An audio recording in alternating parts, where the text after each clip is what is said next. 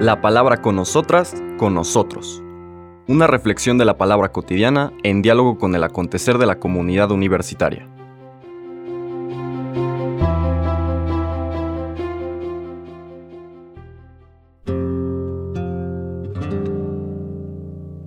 Hola, buenos días. Bienvenidas, bienvenidos a la palabra con nosotras, con nosotros. Hoy jueves 9 de noviembre, la liturgia nos lleva a una celebración importante eh, en nuestra iglesia, sobre todo alrededor del ministerio petrino, es decir, del liderazgo que el Papa en turno, en este caso el Papa Francisco, tiene como responsabilidad frente a la iglesia. Y esa fiesta es la dedicación de la Basílica de San Juan de Letrán, o de San Juan, literalmente, el nombre original, San Juan a un lado. Eso quiere decir de Letrán. De un lado, ¿por qué? Porque la basílica se construyó a un lado de las murallas de Roma. Y desde entonces se le dio ese nombre. Esa basílica tiene importancia porque es la sede del Papa como obispo de la ciudad de Roma. Así como San Pedro celebra y es la sede de su servicio como, como Papa, como primero entre pares de todos los obispos del mundo, la sede de San Juan de Letrán reconoce su papel de pastor de esa iglesia particular, de la iglesia de Roma. Por eso la lectura de hoy nos va a poner un paréntesis en nuestro caminar por el Evangelio de Lucas para presentarnos un texto tomado del Evangelio de San Juan, capítulo 2, versículos del 13 al 22. Cuando se acercaba la Pascua de los judíos, Jesús llegó a Jerusalén y encontró en el templo a los vendedores de bueyes, ovejas y palomas, y a los cambistas con sus mesas entonces hizo un látigo de cordeles y los echó del templo, con todo y sus ovejas y bueyes. A los cambistas les volcó las mesas y les tiró al suelo las monedas. Y a los que vendían palomas les dijo, Quiten todo de aquí y no conviertan en un mercado la casa de mi padre. En ese momento sus discípulos se acordaron de lo que estaba escrito. El celo de tu casa me devora. Después intervinieron los judíos para preguntarle, ¿qué señal nos das de que tienes autoridad para actuar así?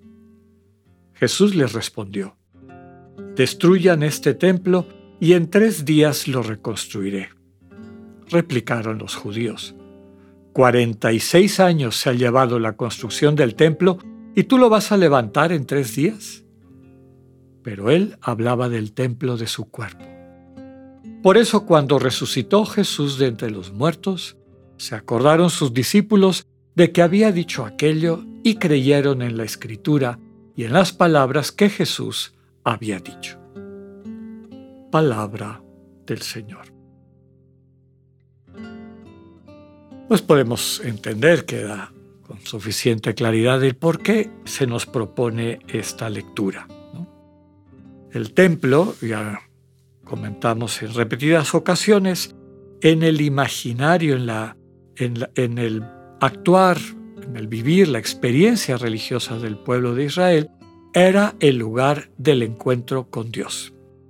A ese lugar iban todos los judíos, inclusive de la diáspora, cuando menos una vez al año o una vez en la vida, dependiendo de sus recursos, para celebrar en particular la fiesta más grande que era la Pascua, en donde recordaban la liberación que Dios les había hecho de la esclavitud en Egipto, agradecer eso y asumirse en su papel de pueblo de la alianza, del pueblo que tiene un pacto con Dios, de una vida con Dios.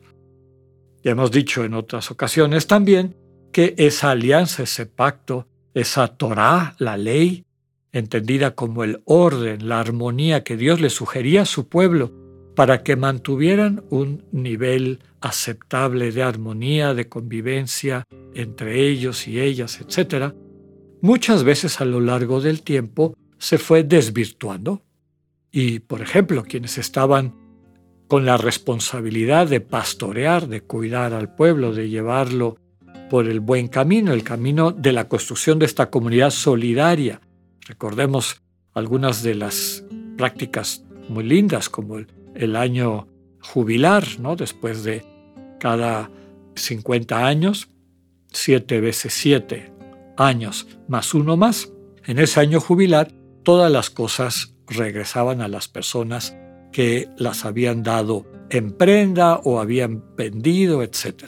Todo esto para asegurar que se mantuviera una comunidad de hermanos y de hermanas donde no hubiera desniveles, donde todos se sintieran en solidaridad.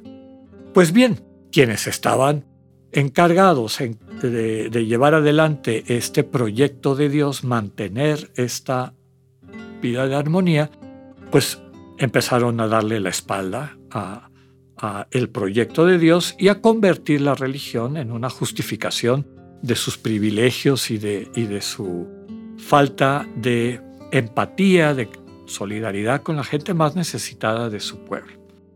Estamos hablando de las autoridades civiles y religiosas de Israel. Cuando llegamos a el momento de la vida del Señor Jesús, pues ya esto había avanzado a un nivel que era casi insostenible. En el caso de que, como dice el, texto, y muy probablemente fue uno de los dichos del Señor, que habían convertido ese lugar de encuentro con Dios en un mercado. En otros evangelios, en los sinópticos, es todavía más duro. Han convertido la casa de mi padre en una cueva de ladrones. Es una llamada de atención, desde luego, a esas autoridades, pero yo creo que a todas y a todos los creyentes que podemos convertir la religión en un mercado.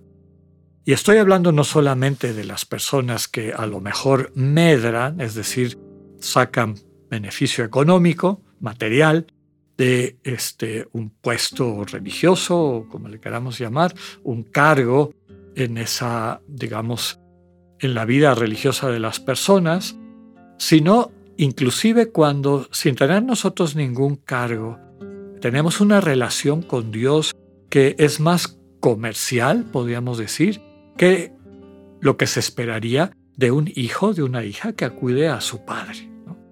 ¿Cuántas veces nuestra relación con Dios es de toma y daca? Mira, te pido esto y te prometo tal cosa.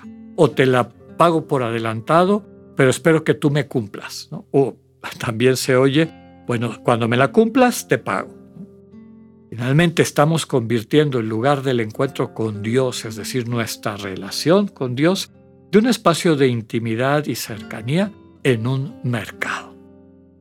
Llama la atención también, ayer comentábamos, cómo cada evangelista va construyendo la vida del Señor Jesús con datos que le vienen de quienes se acordaron de la vida del Señor, pero que a lo mejor la secuencia cronológica de esos dichos y hechos del Señor Jesús pues no era tan tan clara. Un ejemplo es este.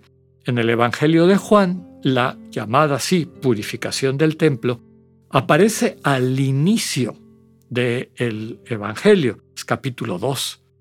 En los sinópticos, Mateo, Marcos y Lucas, es al final, es uno o dos días antes de la pasión, muerte y resurrección del Señor, cuando, después de su entrada triunfal a Jerusalén, hace esta purificación del templo.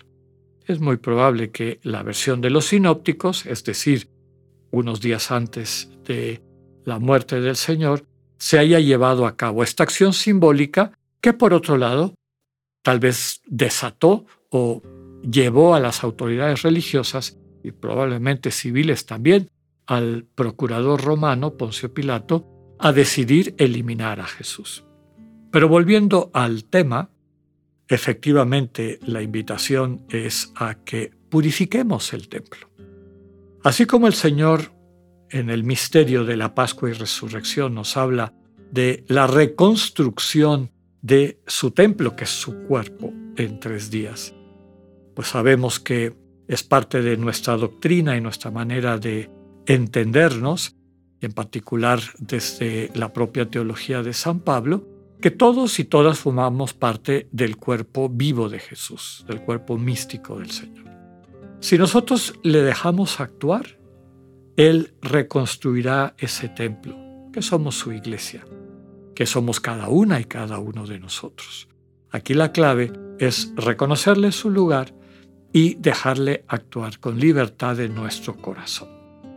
Que sepamos permitirle al Señor tener esta experiencia de transformación, de liberación, para que así podamos vivir nuestra vida a plenitud.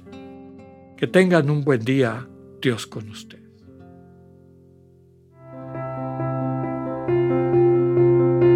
Acabamos de escuchar el mensaje del Padre Alexander Satirka. Escúchalo de lunes a viernes a las 8.45 de la mañana por radioiberoleón.com, a través de nuestra app gratuita para iOS y Android o por Spotify. Esta es una producción de Radio Ibero León en colaboración con el ITESO, Universidad Jesuita de Guadalajara.